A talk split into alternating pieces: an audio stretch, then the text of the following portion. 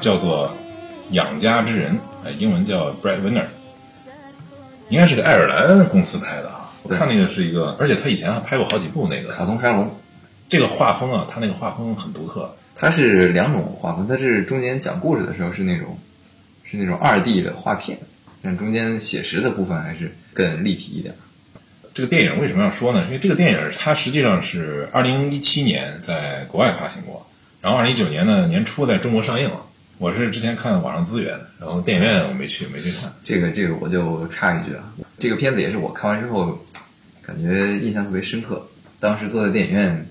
那个看完之后完全沉浸在那个观影之中，它这个整个的画面、音乐、音效，然后故事这种跌宕起伏带给你，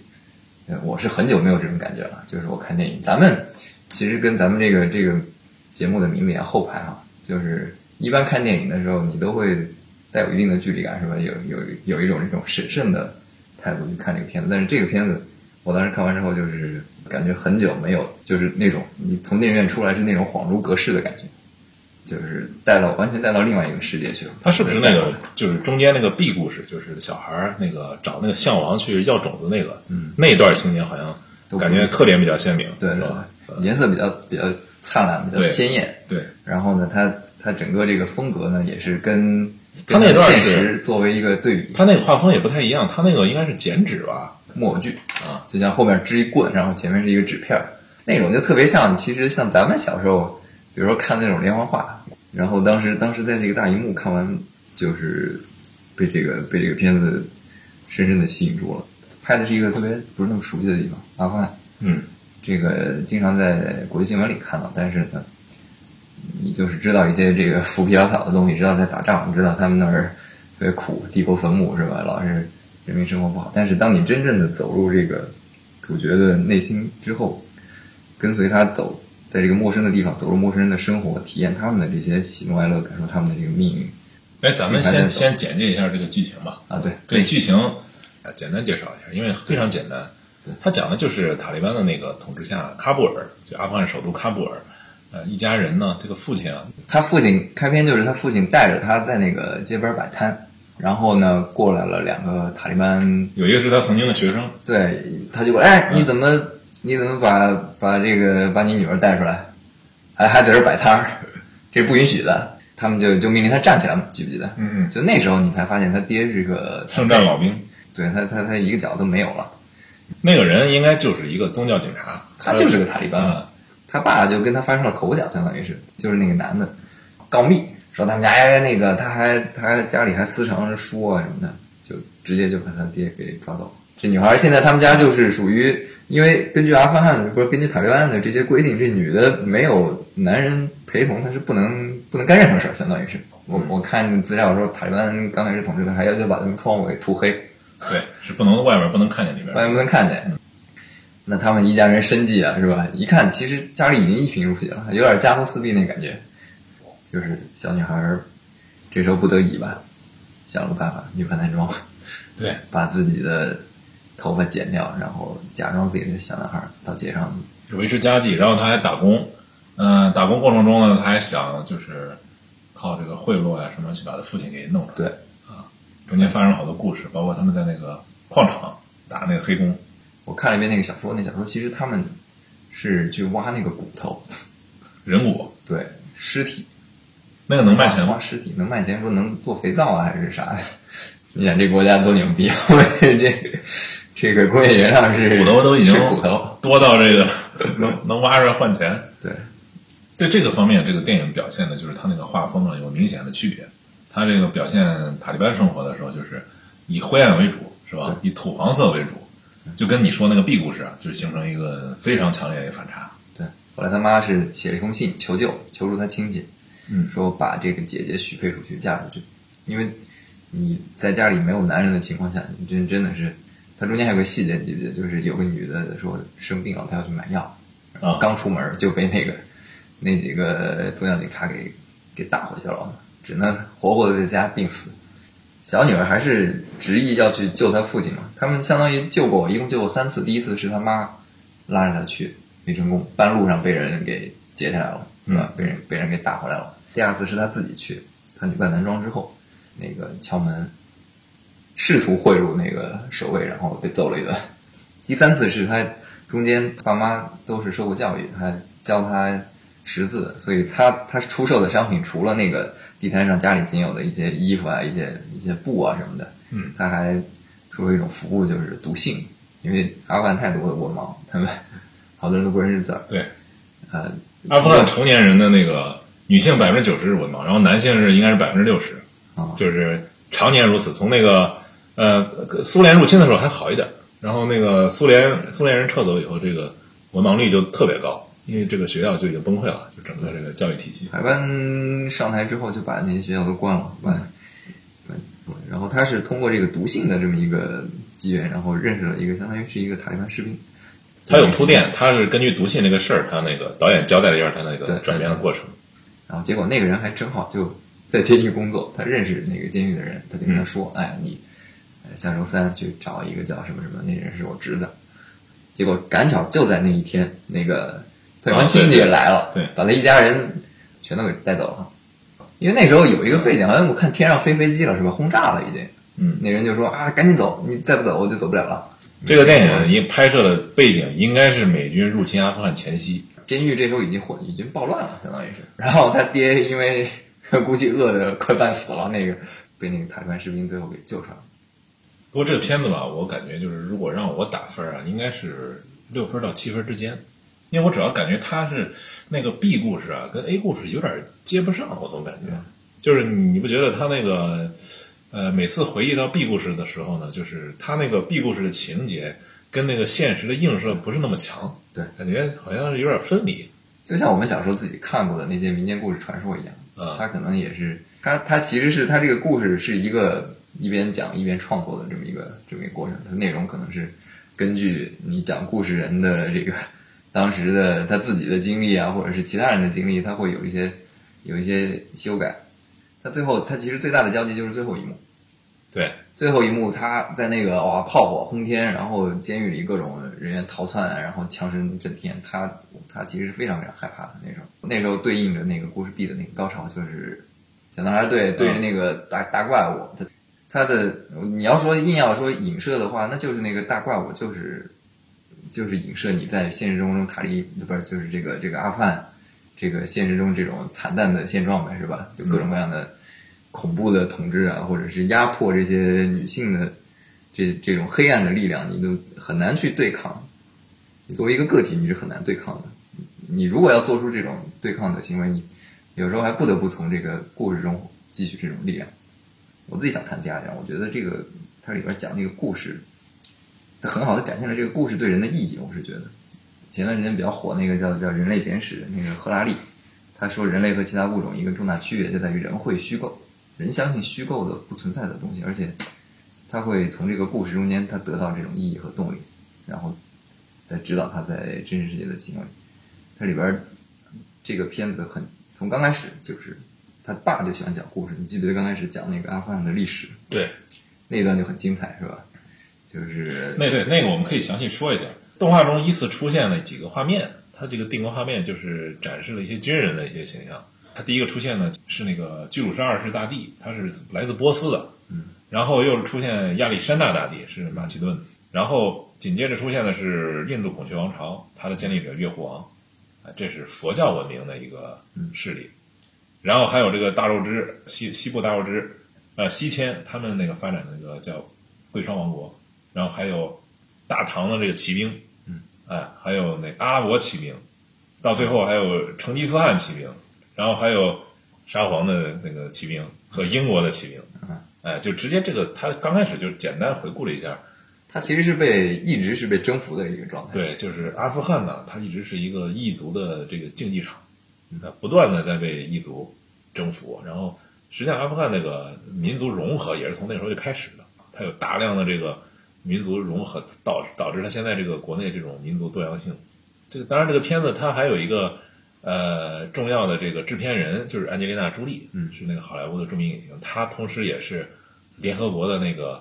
呃一个亲善大使，所以这个片子总体来讲，它是一个完全是一个西方立场上的一个从人权角度或者从呃慈善主义角度去有强烈的这种就是呼吁大家关注阿富汗现状，关注这个哎，你看这地球上居然现在还有这么残暴的这个性别歧视的这种社会是吧？包括这种战乱的这种惨状的这种社会，他也是呼吁这个没错，国际社会关注。他的这个现实意义，反正对我来说，我是我是觉得挺挺开眼的。他没有没有想到过，并且他实际上没有就是涉及任何包括西方后来哎干涉阿富汗，包括援助阿富汗，对，包括这个美军入侵阿富汗，塔利班最后被赶走了，他就是只字未提。这不是一个缺点，因为如果你可以设想一下，如果导演继续往下拍，他就有点破坏他原来那个利益，因为他这个目的不是在说阿富汗的出路，包括什么，所以呃，包括他那个小说嘛，他为什么列入一个儿童文学的这么一个范畴？当然了，不不只不只是给给小孩看了，成人看也可以。就是他这个片子的这个故事，是他是作为这个片子的一个很很重要的一个线索。就是刚开始就讲他他爸就喜欢讲故事，他说讲故事是阿富汗的传统。一般国家这个娱乐方式太多了，你拿个手机你都时间都不够用，就觉得。但对他们来说，经常就是生活非常窘迫，这个物质条件特别有限。然后在这种情况下讲故事是一个相当于一种娱乐方式吧，你不太需要借助任何物质条件，而且它可以帮你暂时的逃离这个现实困境，然后人也可以从这个故事中获得对抗现实的勇气。讲故事这个事儿，它应该是贯穿整个电影的一个一个若隐若现的一个一个线，而且是就是说，呃，这个电影它通过这个事儿啊，就是表现这个小女孩，她实际上继承了她父亲这个关于故事这个传统，对对吧？关于讲故事本身这个事儿的这个传统，因为故事这个东西，我是觉得这应该是人类从可能从很早的时候就有这个流传，对它其实是提供一种超越性人类文化的起源吧，有可能。对，就是长老在一起讲故事。你说塔利班他们估计也也是相信一个故事嘛，是吧？相信一个神话故事，相信一个这个穆罕默德的怎么怎么，他们生活在一个伊甸园的里边，然后他要努力。这个一会儿咱们可以讲，是吧？他他也是往那个方向去努力，只是他们的故事版本不一样。一个，所以所以没有故事不相信故事，这个人他其实变成这种全儒主义者，或者是变为这种现实的奴仆。人们其实对故事的要求还是。持之以恒的嘛，我我我我也不是说感觉现在手机时代可能它就少了，可能是以各种另一种形式吧，它在传播。包括中国人啊，看这个电影啊，其实中国人看电影有个特点，就是第一条就是这个故事到底讲的怎么样，特别注重这个电影整个的故事性，包括完整性啊什么的。呃，至于美学探讨和那个其他探讨倒是其次，但主要问题就是，你看抨击那个张艺谋或者抨击谁。就是说他不会讲故事，哎，故事不行，这说明这这个故事在中国人的心中也是地位非常高，位置相当高的。对，这个讲的好不好，哎，故事怎么样，完整完整，有没有意思？我们可以探讨一下这个电影的这个是不是有些问题？呃，你觉得这个电影这个问题主要是在哪些方面吧？一个就是之前提到，它它是一个单方面单角度的叙事，对吧？它基本上对这个塔利班那边没有什么琢磨。他也不是说，呃，我觉得他在塔利班这个还很有意思。他这个电影并不是完全一味的在消费苦难，但是这个电影的角度，他又是苦中作乐。然后这个孩子们怎么去创造性的去给家里边帮忙，是吧？承担起这个养家这个责任，他是这个角度。然后对塔利班呢，也没有说过分的恶魔化吧？我不是说那种无恶不作。对对对，我欣赏他的一个，我我觉得他表表达是非常克制的。嗯，就是。你看完之后，你感觉是真实可信的，对，就是他展现出来那个那个各种人跟人之间互动啊，包括这些塔利班士兵的这些行为啊，这些民众的反应啊，一些你觉得是一个很真实的动画片。这个在动画片这个题材里边，我就觉得已经非常少见，非常少见。就跟其他那些动画片比起来，你就显得特别轻飘。这个是它它因为它有这个历史和这个现实作为基础，你也会勾发你的好奇嘛？你想去了解这个。阿富汗他为什么能走到今天这一步？电影没有回答这个问题。电影那个他也很少涉及塔利班究竟是怎么回事啊？为什么要这样？所以这个看完电影以后，这个大家会会很好奇，就为什么塔利班这么残暴的统治，在在这个现代社会、现代文明的人看来，这简直难以想象。嗯，这个如此歧视妇女，如此这个呃对这个整个社会用这么教条的方式去管理，是吧？对，感觉是几乎是不可能的那种情况，但是它的却真实发生了，啊，这是电影给咱们一个问号，他自己呢没有解答，我觉得这是他的一个缺失。确实，他一个缺失，他实际上应该稍微展现一下，就是他有些过度简化在这方面，包括民族性啊，包括这方面。因为你想想，他们毕竟是穆斯林，他们毕竟也是中东地区穆斯林，他的价值观其实预设的跟那个西方的还是不是太一样。哎，行，那我们现在就往这个外延说啊，这个，哎，外延一直是我们这节目篇幅比较大的这个东西，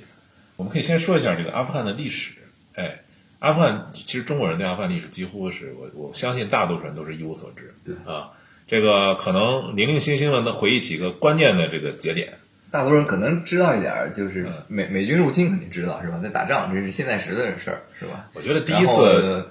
啊，那个苏联入侵，可能有些人也知道。哎，你说这个就少这个了。我觉得知道最多就是九幺幺以后，啊这个布什入侵阿富汗，这是可能是大多数人知道这个。然后呢，后边就是阿富汗常年战乱，然后恐怖分子本拉登在那儿，哎，这就有可能是知道一点儿。就基本上是一个从两千零一年以后才开始进入人们视野。是这那个那个九幺幺这个事儿太太大了，就是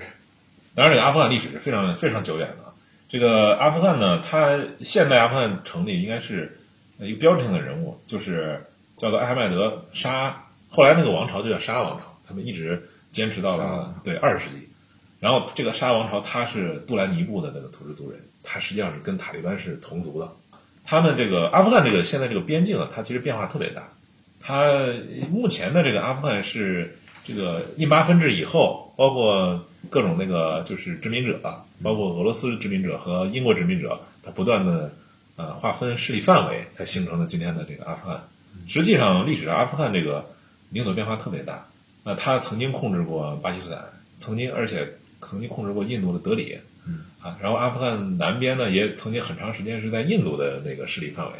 它北边呢也一直是在那个塔吉克斯坦呢、乌兹别克斯坦，就那些国家，当时他们那个就是混居的那个游牧民族的那个势力范围。真正建立现代阿富汗的，就是刚才咱们说这个艾哈迈德沙，他建立了这个阿富汗帝国，啊，他也是被阿富汗人尊称是现代阿富汗的这个奠基人。国父，嗯哎，然后呢，一九七三年呢，阿富汗这个这个末代国王叫沙希尔沙，他就被他那个表兄给推翻了，阿富汗就成了共和国。再后来呢，阿富汗这个发生内乱，就是亲俄派，他们又发动政变，推翻了这个呃沙的这个表兄，啊，推翻了以后呢，苏联就派兵入侵阿富汗，扶持了另一个就是亲俄的一个社会主义阵营的一个政权，就我其实也就是关于为什么苏联要入侵阿富汗，他他为什么他已经中东不是中亚那么大片地儿都是他的了，他但是我觉得啊俄罗斯他之所以关注这块地方，跟他在中亚的这个政府和势力有关系。他可能更多的是要呃找到一条通向印度印度洋或者通向这个出海口，呃哎通向海湾地区的另一个通路，对另一个出海口。而且他想在这个美美军的这个包围圈里面打一个打一个豁口，所以这也是阿富汗的一个特殊的地理位置，它决定了决定了它的重要性地。缘政治对这个所以你想想啊，阿富汗这地方这么穷的地方，世界上还有很多啊，包括西非、东非，还有一些那个拉丁美洲一些国家，哇，那都穷的要死。那那就是因为它没有这个地缘政治的这个位置，所以它国际社会就没有什么声音关注这些，对吧？你说卢旺达大屠杀那会儿，那个有什么人关注过呀？当时就是因为就是因为它的位置不重要，它在这个阿富汗，它就这个哎就凸显关键，一个是它跟海湾地区特别近，对吧？跟伊朗跟那个产油地产油地特别近，再一个跟中亚里海那边的产油地也很近，啊，再跟那个呃巴基斯坦、印度这个印度，这是哎。传统英英帝国的这个势力范围，对。然后北边是这个俄罗斯联的，哎，它就夹在这两个然后还有美国，对吧？美国的中东地区的这个，对，哎，他们就是它夹在中间呢，就就凸显了它的战略地位很重要。啊。一个重大的因素，我看这个双方争夺的就是这个输油管道，就是输油管道到底从哪儿走，嗯，包括这个里海这么大的这个储储油地，包括因为那个乌兹别克斯坦是一个重要产油国嘛，嗯。他们想修这个管道啊，你要么就是通过阿富汗到这个呃印度洋，有可能是从巴基斯坦那边走，对吧？还有中国的，中国是修这个从中亚地区到新疆，哎，这个输油管线，它有可能也要跟那个阿富汗的这个形势有关系，包括俄罗斯，对吧？俄罗斯也想修，它是北线从北边修，包括土耳其，土耳其也想修这个西线，这样就通过地中海，就这个油就可以出去。嗯，啊，它这个就是它本身，但是它本身不是一个产油国，对吧？它不是产油国，它主要是地理位置。就你刚才说这些，就导致他感觉是他自己其实左右不了自己国家的这个命运，很多时候都是被这个外边这些大帝国给操纵，他扶持一个傀儡是吧？但是这个政府就从来都没有真正掌握过这个阿富汗广大农村地区的真正的控制力，控制不了。我我我看那个书上一个比喻，就是说阿富汗农村就像汪洋大海，这个政府就是上面的一点浮沫而已。你想想阿富汗的这个战乱啊，它相当程度上实际上就是一个代理人战争，就是对对对。它因为它这个强敌环伺，它周围全是强国把它给围着了，包括沙特阿拉伯、伊朗，他们之间这个什叶派和逊尼派在这争夺，包括巴基斯坦在这争夺，对吧？包括中亚那各南国边印度，东边还有中国，是吧？对。北边俄罗斯，都是出钱啊，有时候还出人，培培植自己的对势力，你没有他们的支持啊，这阿富汗打不了四十年。打不了。这个战争这长度实在是太长了。这个电影它关注的一个核心问题就是啊，塔利班的这个这个性别政策，这个震惊世界的这个政策啊。呃，我小时候看这个参考消息，我经常看到这个呃塔利班那那内战的消息。当时，当时我就记得印象特别深，就是那个他们一个标志性的事件是导致世界这个媒体都开始注视塔利班，甚至开始反塔利班，就是一个他们如何处死这个当时的呃苏联时期的这个傀儡纳吉布拉，他处死那个当时这个事儿在在新闻联播上播过，他们是先把他在总统府，那个人是躲在他九二年纳吉布拉苏军撤走以后，他就交出了政权，他是躲在这个阿富汗呃联合国难民署，然后阿富汗当时塔利班攻占喀布尔以后，他没走，因为他跟塔那个塔利班都是普什图族人，他觉得哎都是同族的是吧？他们可能会不至于哎给他杀了。结果呢，塔利班就冲到那个联合国难民署，把他给拖出来，到那个总统府先把他给阉割了，就用刀直接把他的那个生殖器给割掉，然后把他绑到一个军车上，然后绕着这个总统府拖行，拖了大概四五圈儿，这人都已经快不行了，再把他乱枪打死，他的那个尸体挂到这个总统府旁边有个信号灯的灯上，包括他兄弟，他俩一块儿示众啊，吧？示众就跟墨索里尼当年一样。然后说是就是几十天、十几天吧，没有人敢给他们收尸，然后那个尸体都已经烂掉了。这个事儿一出来啊，就当时是整个国际社会哗然，就觉得哇，到现在了还有这么残忍的这个处死这个前领导人的做法，这比齐奥塞斯库那会儿可能惨多了。嗯，也可能我估计也只有那个利比亚那个前领导人卡扎菲，哎，跟这个有一拼，对吧？你这个也是先殴打，先先打的他满嘴满脸都是血，啊，最后用他自己的那个精致的 AK，把 AK 四七把他给干了，脑袋被割下来了，在地上被踢，耳朵给割掉了，然后那个尸体是也是拖行啊，哎，然后还有一个他这个震惊世人，这个就是他的妇女政策，直接改变了，相当于改变了国际社会对塔利班的这个立场，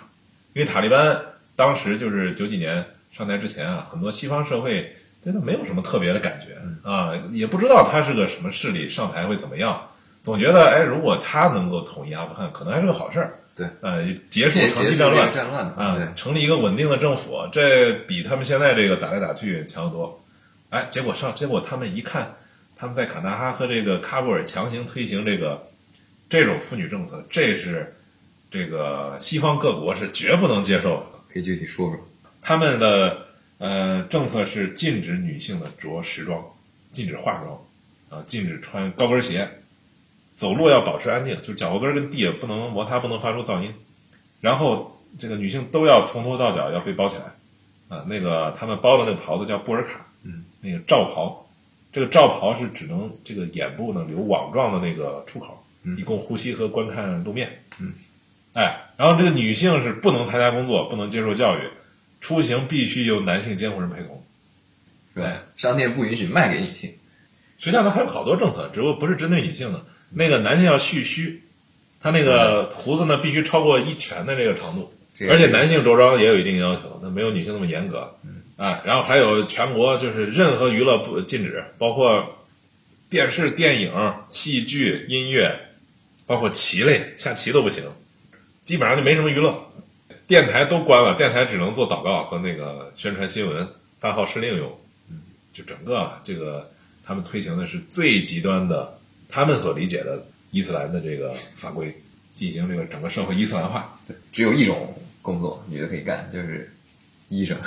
因为他们医院里边有好多女性以前在哦在医院工作，而但是呢，这些女医生只能医治女病人，她不能给男的看病，男医生也不能医治女病人。喀布尔就是塔利班建立了二十二家医院，只有一家可以接受这个女病人。你要你要证明自己被强奸，必须找到四个证人，要不然就只能接受鞭刑。所有人都是那个祈祷的时候，包括体育运动员，必须就地现场，到时间就要开始祈祷，就是终止比赛，就是到时候就开始祈祷，每天五次，就是绝不能这个有任何。整个阿富汗社会它是一个什么社会？它是把个人空间和每个人在公共空间里边这个自由度压榨到了最低，然后而且他还这个这个东西还特别讽刺啊，管这些社会习俗呢部门呢叫做宗教警察，哎，正式名称叫促进道德反对陋俗工作部，啊，然后他们自己自称叫宗教监察部，这很讽刺啊！你想想，他们禁止化妆，禁止穿高跟鞋，但是按照他们的说法呢，他们的罩袍是从头到尾必须裹得严严实实的，根本就看不见。那你怎么观察的到底是不是化妆，是不是穿高跟鞋呢？对吧？按照伊斯兰教法规，你是不能随便看那个女性的，你不能对吧随便看你你怎么去管理这个事儿呢？说这就是很讽刺的一点。有一个著作是塔利班，是一个巴基斯坦记者写的。那个作者呢，他曾经采访过喀布尔的这个宗教警察的头子，叫做卡拉穆丁。他就说：“你为什么要这个剥夺女性的这个工作权和教育权啊？”这卡拉穆丁他他怎么说呢？咱们可以听听这个塔利班的官方说法怎么解释他为什么要这个如此对待女性的一个政策。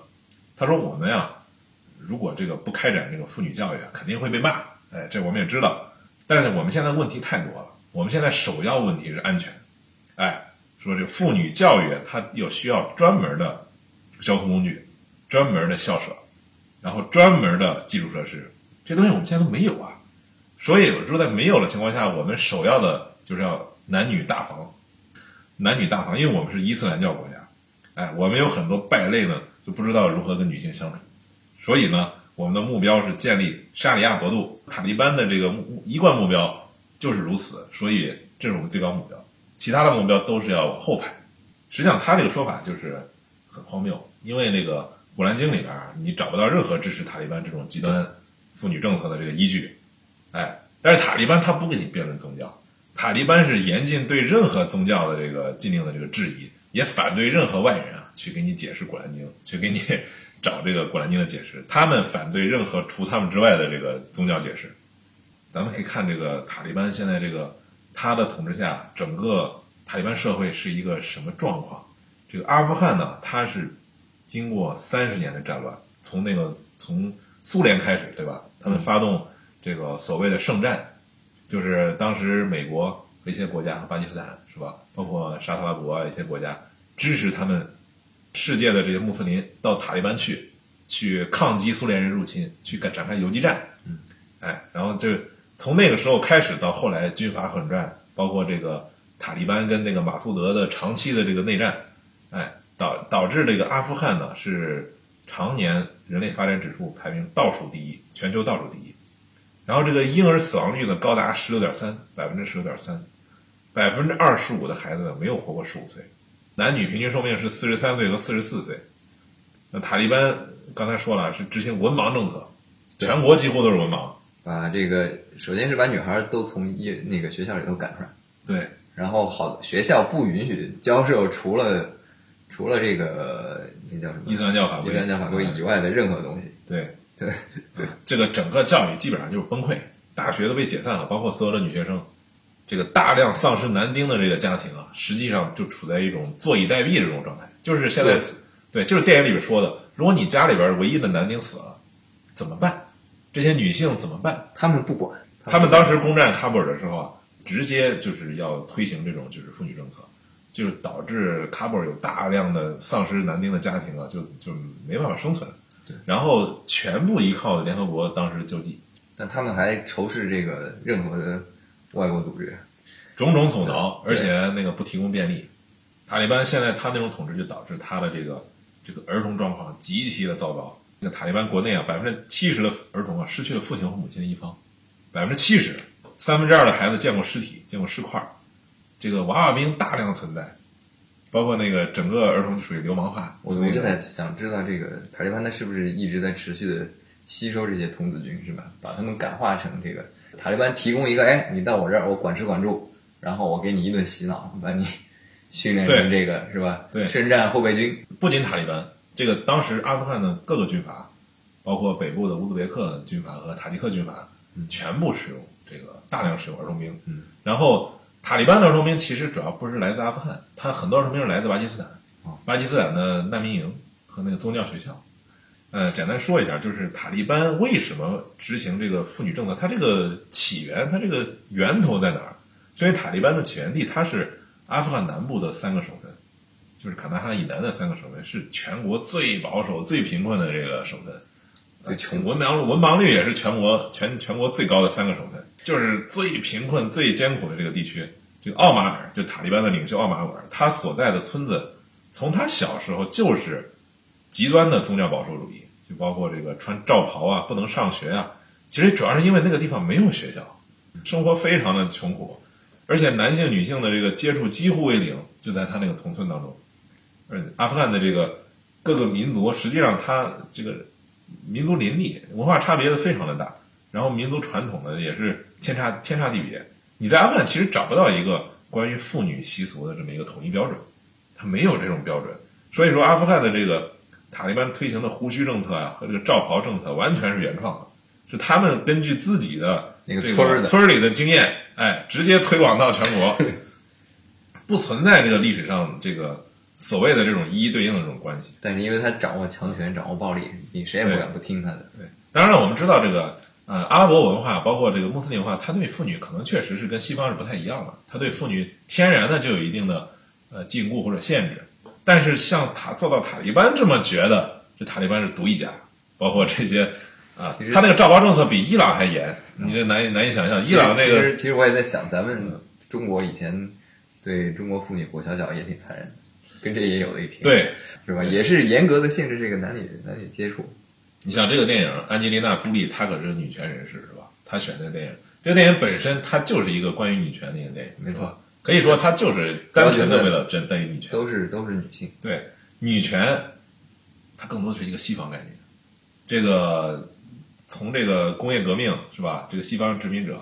呃，跑到全球这个西方文明横扫全球之前，很多地方都都是存在严重的这个。现在看来，可能对女性是一个很区别对待的一种做法，对吧？包括当时非常非常普遍，是吧？但是你你一方面一方面是他枪杆子硬啊，但是另一方面你看到塔利班为什么迅速消亡了？到最后，呃，美美国入侵肯定是一因素，对吧？但实际上呢，塔利班就是因为推行这种极端保守的这种极不得人心。政策，极不得人心。咱们看看地图可以知道，就是靠近伊朗的这个城市，赫拉特，那，赫拉特这个城市就相当开放，它跟那个伊朗七十年代那个开放的文化非常像。对，这个伊朗跟阿富汗都曾经开放过，是吧？对，曾经非常开放，非常开放也可能是后来他们为什么宗教保守主义这个这么这么反弹的一个原因。报复性的反弹。赫拉特女性地位就就完全的非常现代啊，上头女性都会说法语，跟这个德黑兰的这个王室呢，紧跟德黑兰王室这个风潮啊，高跟鞋啊，现代服装啊非常普遍。然后喀布尔以百分之四十多的女性也有工作，这数字甚至是在这个社会主义傀儡政权时期，包括这个军阀时期都没有太多改变，直到塔利班上台，强行的推广他们这一套宗教保守主义。他的这个这个强硬的政策根源，其实跟他这个成员属性有一定关系。塔利班的成员啊，大部分属于标准的流氓无产者，嗯，哎，他是流氓也是，对他是混混迹在，他们主要是你看，他们大部分兵源来自巴基斯坦的难民营，他们是混迹在难民营和战场上的亡命之徒，混混，哎，出身宗教学校，他们这个成长环境几乎没有女性，就是在宗教学校中啊，针对女性的一系列残酷的规定啊，它都是为了什么呢？为了体现男性的尊严，哎，为了为了绝对强调男性，就塔利班对妇女的憎恨和拒绝，正是体现了他这种意识形态上男权至上的这种这种跟他们讲，还是接受的这个宗教教育呗，是吧？对还是有人给他们灌输呗。宗教就是在学校他的对宗教学校，在广大的这个农村地区，那些呃这套东西应该是根深蒂固的在当地，是吧？他所谓宗教学校实际上是一个极端呃思想的一个策源地。宗教学校是不教他们思辨的。当然从，从实用角度讲啊，塔利班他这个认为改变政策会失去他原有的这个最保守的那些保守主义的支持，包括南部那些农村的支持。哎，然后他同时觉得呀，可能会让这个士兵啊丧失战斗力。哎，这这接近女色，丧失战斗力。塔利班没有义务接受普世人权，他从来不接受普世人权。嗯然后联合国的那个，我记得联合国那个呃调查人员呢，啊、当时有采访说，他们就拿着那个联合国宪章，包括联合国人权宣言，阿拉伯版本儿，啊、烧去去找他们，就直接烧了。什么人权宣言？我的天！我有那个那个《古兰经》，他们觉得你这什么关于呃教育人呃妇女的这个人权人权政策，那就是异教徒的阴谋。哎，给他们这个妇女这种自由啊，就会导致通奸和这个伊斯兰教这种败坏。一个伊斯兰国家，他们他们有个部长曾经说，伊斯兰国家如果境内通奸泛滥，必将导致国家不国，沦入异教徒的掌控。哎，这至于这个通奸就怎么导致国将不国，这伊斯兰教怎么败坏，他不解释，他自己的这个理论就没但。是但是老百姓也很容易接受这套说辞。我其实就是在这个社会演进的过程中，一个新事物出现，如果发展的太快，马上这个保守力量就会，哇，马上就会反扑过来。他这个保守力量在农村地区真是根深蒂固，我感觉。改变这个很难的。你像现在这个中国啊，你别看中国这么大，其实它这个一线城市、二三线城市跟那个农村差别太大了。，对，实际上理念是不是很一样？是两个两个地方。对，包括对那个一些敏感的一些权益啊，是吧？呃，同性恋啊，什么乱七八糟那些女性啊，是对吧？这个观念是天差地别。这也其实也是阿富汗的一个一个现状，他们这个农村和城市差别很大。啊，我记得记得举个例子，他们有个国王第一次说带了自己的那些就是王室的女性成员，嗯，出现在那个新闻画面里边。当时女性成员是把这个把头头巾都摘了，把脸露出来，然后当时那些农村的那些老头儿就觉得啊，觉得不可思议，就是你怎么能把自己王室家里的什么妻子啊、妹妹，我靠，让全国让这么多人看你的脸呢？他类比那个震惊程度，就像比如说我们在电视里看见那个国家元首老婆是裸着出来的，是这种这种程度的震惊，你知道吗？对，然后我们可以说说这个塔利班是这个怎么兴起的。塔利班呢，它主要兵源啊，有当时这个跟北方军阀开战，包括那些少数族裔的军阀，就是那个杜斯塔姆和马赫德，哎，这两个也是当年参加圣战的这个将军，参这个开战多年，他们在这个喀布尔，包括你刚才说的那个沙马扎里沙里夫，还有激烈的争夺。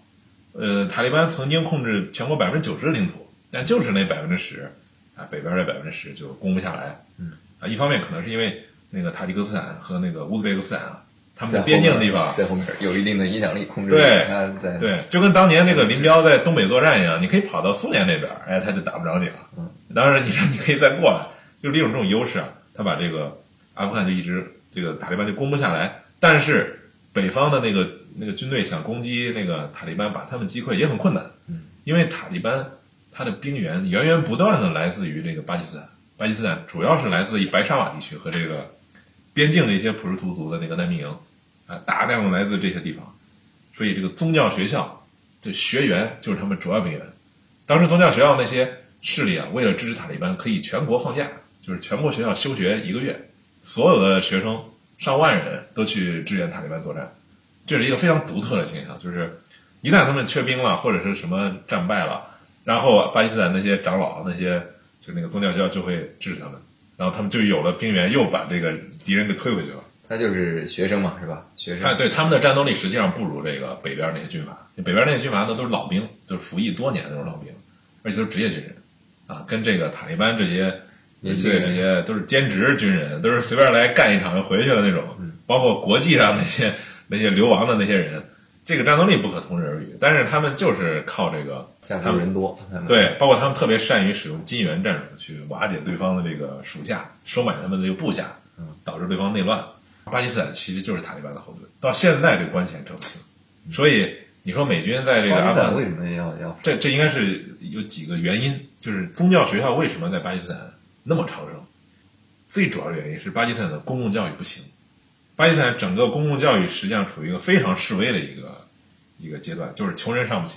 大量的穷人去读宗教学校？对大量的穷人上不起啊。首先我们必须说啊，这个宗教在巴基斯坦有特殊的地位，因为一麻分治，对吧？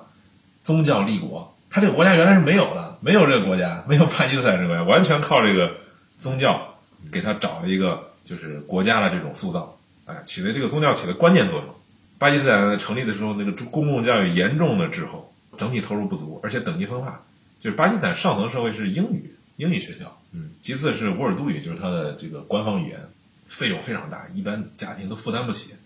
然后宗教学院不但是免费的，而且很多时候还给家长提供免费食宿、免费课本、免费医疗，还给家长提供补贴。他这些钱哪来的呀？塔利班给的。不是塔利班给的，他这些钱主要是靠这个巴基斯坦的个人和企业，包括海外的捐赠，大量的这个宗教团体、个人捐赠，啊，这个捐赠的特别多。作为对比啊，巴基斯坦这个公共教育体系它是官僚主义横行，腐败非常严重。我不知道你看过那个《七宝线》那个印度那个电影，嗯，哎，跟那有点像，比那还严重。这个巴基斯坦曾经出现过七千多个教师根本就不不去上课，领着空饷领了好多年，就发生过这种情况，知道吗？你可想他这个裙带关系啊、腐败啊，严重到什么程度？所以你说塔利班他在这个巴基斯坦的兴盛，包括这个宗教原教旨主义和这个极端主义在巴基斯坦兴起，有一定原因呢，就是因为他们是对这个政府的不满，对这个当地政府这种极端腐败这种痛恨，所以他们强调是要回到这个宗教上去找一些这个，所以才有感召力，是吧？对有感召力，有很强的感召力。政府干好了，没他们什么事宗教学校提供了政府的这个本来该提供的这个替代作用啊，这个公共教育资源。教育多么重要！你 对，当然宗教学校不是说都不好，他有些呃宗教学校我想知道他他除了教那个《古兰经》，他还教别的。他最好的那个宗教学校是，呃，伊斯兰宗教学校时间很长，它从一千多年前就有，是最早应该是在呃伊拉克，十一世纪的伊拉克就有了。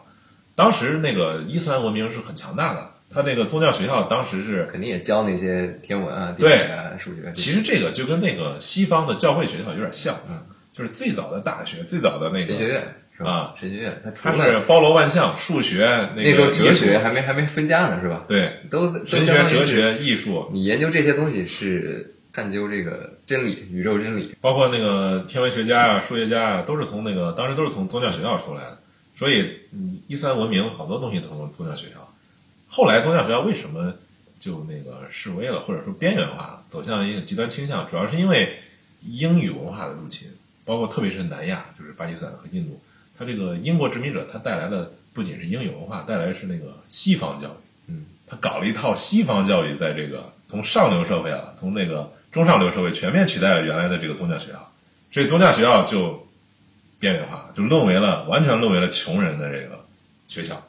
所以在这里边，因为宗教学校特别多，说那个巴基斯坦全国有两万多所宗教学校，它就不可避免的有一些，特别是那个难民的那种学校，哎，就是给最穷的人上的，就会滋生出一些特别极端的这种仇视的这种，包括那个塔利班的学员。变成了一个社会阶层一个分化器，相当于是从学校这这一块就开始了。当时美国还支持这个学校，因为美国当时为了对抗苏联人，他们其实还看他教什么，是吧？你宗教学校你可以教一点这个这些人文科学啊，或者是自然科学、啊、这种东西，给平衡一下。但是你想想，最 最穷的那些学校，老师都不怎么样，老师也属于半文盲，哎，他只能宗教学校现在就是很多这个巴基斯坦特别穷的那种宗教学校，他沦为这个极端主义以后啊，他主要教的就是培养这个叫诵经者，就是会唱经的这种人，会全文背诵古兰经，然后就是神职人员。啊，他主要就是只能培养这个，嗯所以其他的那个他就没这个师资，他没那个条件去教这些东西。这些人不提供社会生产力啊，对对？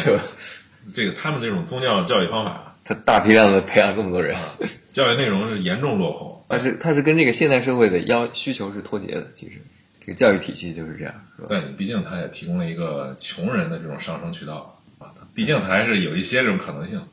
还有一个咱们可以谈的就是这个塔利班的这种宗教感召力。哎，我不知道你听过那个，就是穆斯林他那个就是号召大家祈祷的那个，挺好听的，叫阿凡达，听那个歌，挺挺悠扬的。吟唱，哎，是那种宗教歌曲的那种感染力非常强，你能感觉到，是有一种非常就是确实是给人一种很悠扬的这种这种纯净的这种感觉吧。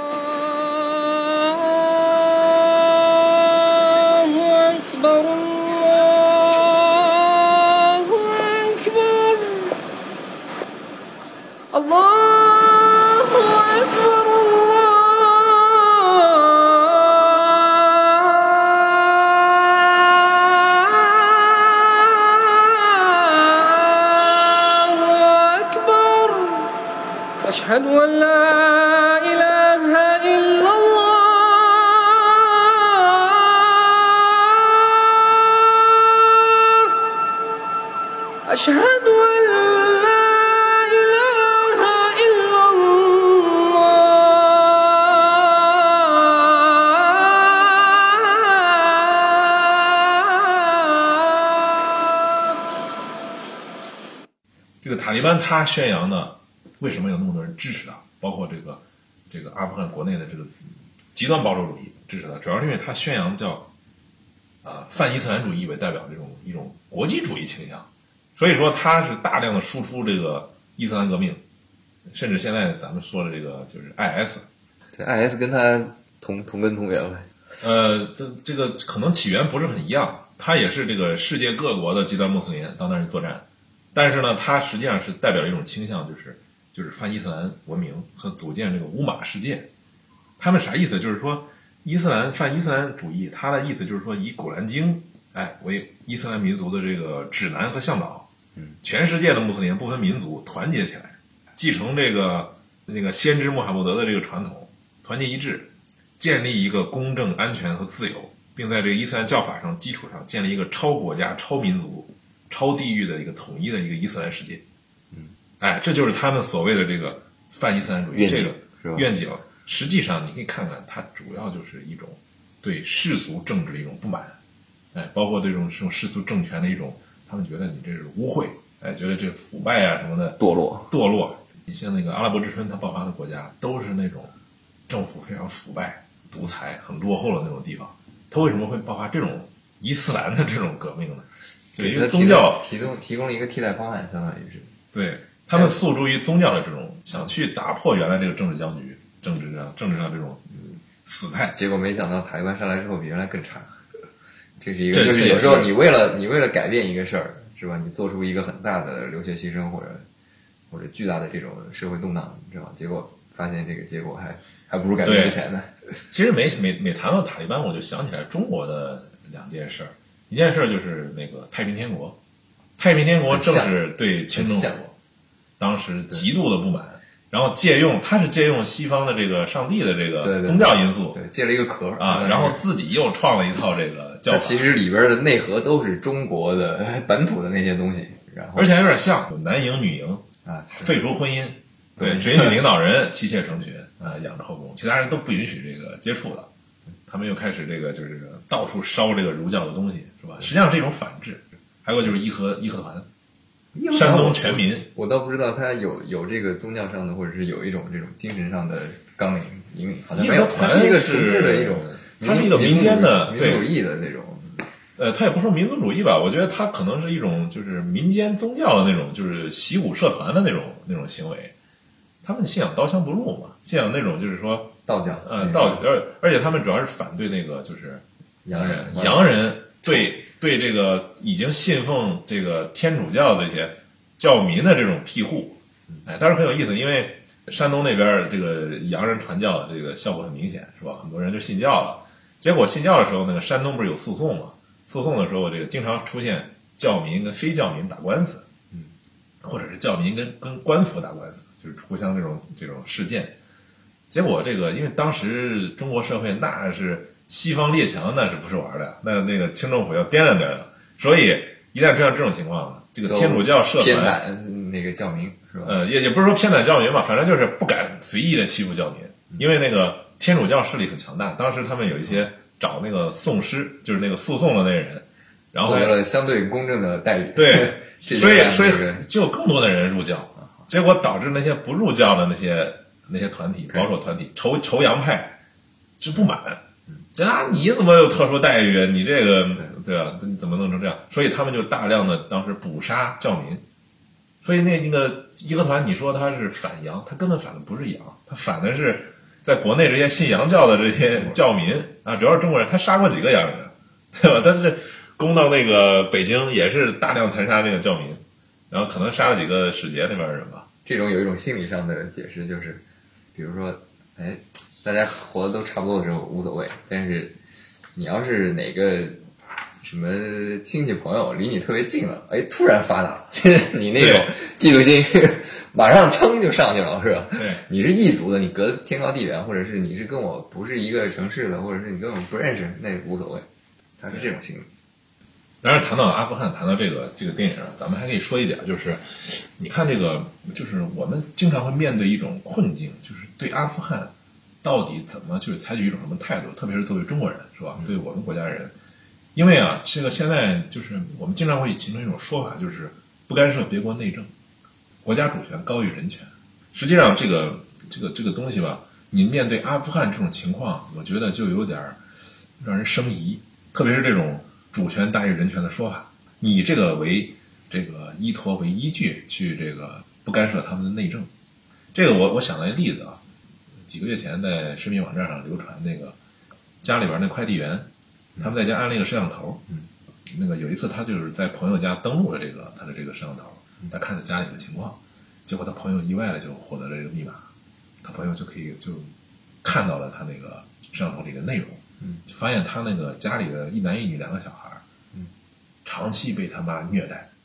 就那个那个视频我不知道你看过没，哦。极其残忍，就那个吃饭的时候动不动就把那孩子就抓着那个女孩的头发直接扔到地上，甩到地上，那女孩就就就哭都不哭，已经发展到哭都不哭了，动辄就开始打骂，而且特别凶残的那种那种殴打，疯狂的殴打。然后他弟弟还经常打他姐姐，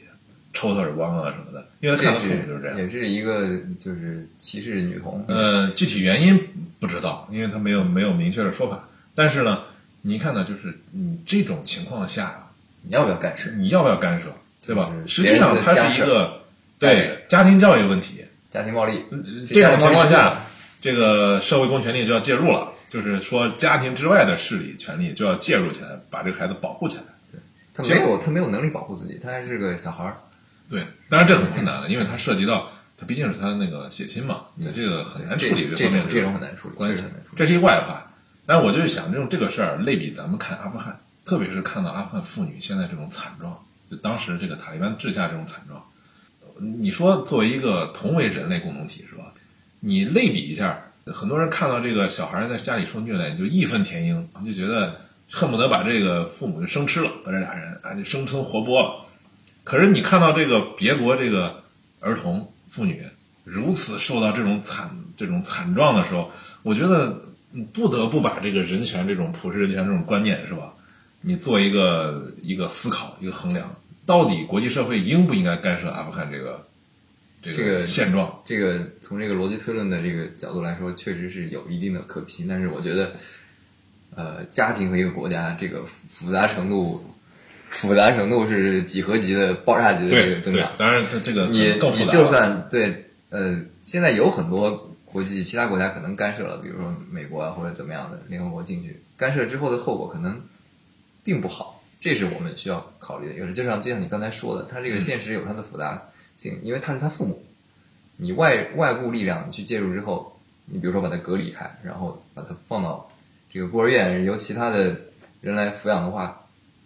对小孩来说，他是不是会受到另外一种创伤？是存在你想根治这个这个这个行为啊，因为咱们的出发点不是是为了改善他这个国家的这个生存状况，是吧？然后我们去介入，但是介入之后有可能引发很多意想不到的其他的。它有后遗症。哎，但是我我就是想说的，就是你像喀布尔那个他丧偶的那些妇女，那是生和死的关系啊，对对吧？你这种情况下，你没有你还社会救不助，对你还不是他就死了对，他们所有人都要饿死，对对吧？你这这这这是一种出于一种对生命的尊重。我看到这个片子，我就感觉塔利班他其实是他不尊重生命了，是吧？他不尊重生命，他他就不讲是他就是视人命如草芥。他根本就不管这死活，他跟他们做法跟纳粹是没有区别的。实际上，纳粹只不过是更直接一点儿，他们让他们 就这大家饿死，这就他这就涉及一个问题，就是说一个国家如果像这这个现在这个社会有个名词儿啊，叫这叫 failed state，就是失败的国家对国，家对吧？你这种国家，你像现在这个呃委内瑞拉有点这倾向了，对吧？那这种情况下呢，我们就说了，就是要讨论国家主权和这个人权之间的关系。呃，西方国家为什么他们愿意积极的去干涉这个事儿？这实际上是有历史背景，因为我们知道国家主权这概念啊是后来在啊、对原来不存在，最早存在的就是人权，对，就是最普通的这种人权。什么人权呢？就是说我有生存的权利，对吧？我有这个保护自己安全的权利，啊，包括迁徙自由啊、生育权啊，就这些一一系列一系列的权利是人类社会成立之初就有的。你这个国家主权实际上是后来人权的共同体，它属于一种让渡的关系。我让渡自己一部分的权利，让渡给这个国家，是吧？某个集体、某个团体，由他来行使权利，来换取一些。对你你得你得保证我这个基本的人权。对在这个前提下，我才我们不是无条件让渡的，是一种就是说我给你是一个默认了，你能保证我的安全，是一个契约关系对是一种契约关系。一种委托关系，呃，委托代理关系。我自己放下放下武器，由国家来统一管理这个暴力工具。对对，哎所以说你在这个意义上说啊，这个国家主权实际上是人权集合的一个子集，相当于一个它一部分权利。嗯啊，所以你要说真说国家主权高于人权，我觉得有点本能本末倒置，稍微有点这个就是结构上有点不合理。当然我们知道这个呃民族国家它应该是从这个威斯特法利亚吧，就那个啊、协定开始就是有这个国际关系了，正式国际关系。当时就标志着每个国家有一个领土意识，哎，我自己治理自己的这个地方。它是为了干嘛呢？实际上，国家形成主要是为了维护和平。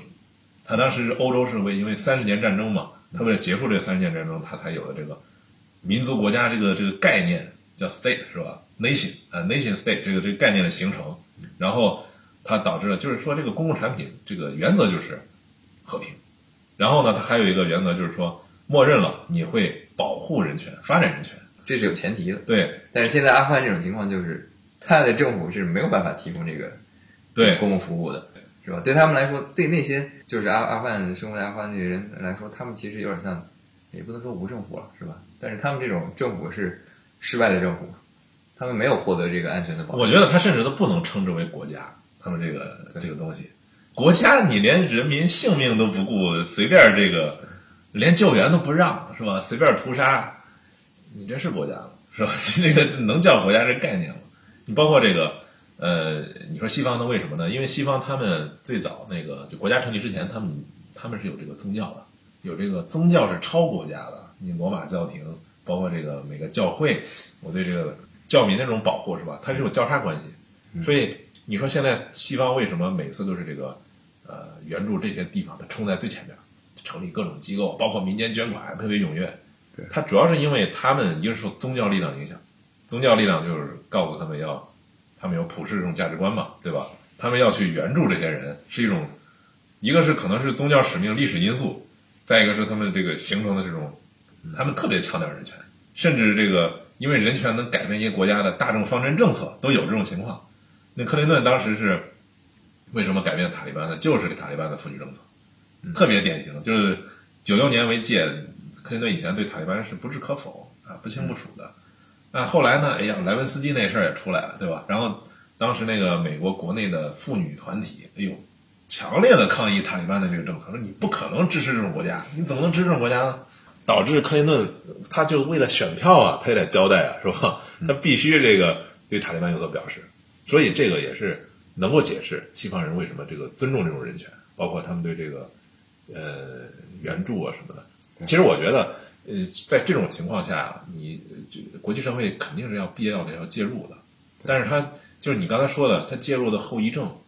介入程度有多深，包括什么方式，这是值得探讨的，值得研究的。在阿富汗这个地方就是嗯特别复杂，就在于这这一点。对，你想扭转这种情况，你要尊重当地的文化，要尊重当地当那个这个国家的特点啊。可能啊，这个对人权的这种保护，可能要寻求一个最大公约数。一些那个，你肯定不能一等一的把这个外国的人权观念给搬过来，是吧？考虑他，你最起码也保证他生存，保证他这个安全，这种局面。你刚才说这个，我我突然想起来一个，就是西方国家像像这个像这个两个宗教观念为什么对生命尊重这一点上如此天壤之别？嗯，其实这个我觉得他们就是这是他们，你包括你包括最近的这个是吧？土耳其那个记者被残杀，被那个啊，对，卡卡舒吉，啊，卡什吉被那个那个沙沙特那个政府残杀，你这个是前所未闻呐。你到那个使馆里边被注射毒针，然后尸体切成碎片儿，是吧？而且是一国家行为，对，这简直是难以置信。这对他们来说好像肉体消灭、杀人啊这种，就是我觉得他们有一种原始宗教部落的一种原始部落的一种行为，感觉这个中世纪特点很明显啊，包括这个处死的方式。你记不记得？肉体消灭嗯，记得那个就是 IS 他们处死那个约旦飞行员是烧死的。啊，活活活烧死，而且拍个视频，对吧？在笼子里关着，对，斩首啊什么这种行为，严重冲击现代人这个这个这个价值观。所以这个，而且塔利班这个他这个政权啊，现在还有呢。塔利班现在这个势力还很猖獗，包括这个南方，像美国不是现在跟他和谈吗？他们之所以在那儿盘踞，肯定是跟这个他们的历史背景，包括这个宗教的这个源导有关系。阿富汗这个势力上还是有一些他们生存这个土壤。它这个土壤太深厚了，对，就是它广大的农村地区，盘根错节，各种各样的部落，各种各样的，你任何一个你想在这儿建立一个政府，要良好的运转起来，还要控制这些地方，这难度太大。当然，阿富汗也不是说没有这个所谓的这种相对正义力量，它的这个北方联盟主要是以这个塔吉克族和这个呃乌兹别克族这些少数族裔在北方，他们是早年抵抗苏联的这个圣战武装，嗯啊，但是呢，他们也是反对这个塔利班的这个政策的这个主要的基础势力，以他们的领袖就是马苏德，嗯，就是现代阿富汗的这个民族英雄。现在阿富汗喀布尔有个广场，就是马苏德广场。马苏德就是在这个北方一直抗击塔利班，塔利班一直没有征服马苏德的这个武装。马苏德的这武装其实地盘非常小，嗯，他这个军人主要是依靠俄罗斯那边的援助，包括塔吉克那个武力援助。结果在九幺幺前面四十八小时，就是前两天，他被刺杀了。啊，啊，就当时这个阿富汗人太背了，这个这么给力的一个就是北方抗击塔利班那个英雄死了，当时都觉得完了，这个北方联盟完蛋了，白塔联盟，塔利班要一统江湖了。哎，塔利班的这个内部的这个基地组织，他是本拉登，哎，他搞了这个九幺幺事件，当时基地组织是隶隶属于这个塔利班的是吧？不是隶属于塔利班，基地组织是，呃，是那个本拉登，他早年抗争苏联的时候，他就来过那个阿富汗，参加过圣战。他他们俩什么关系啊？他们俩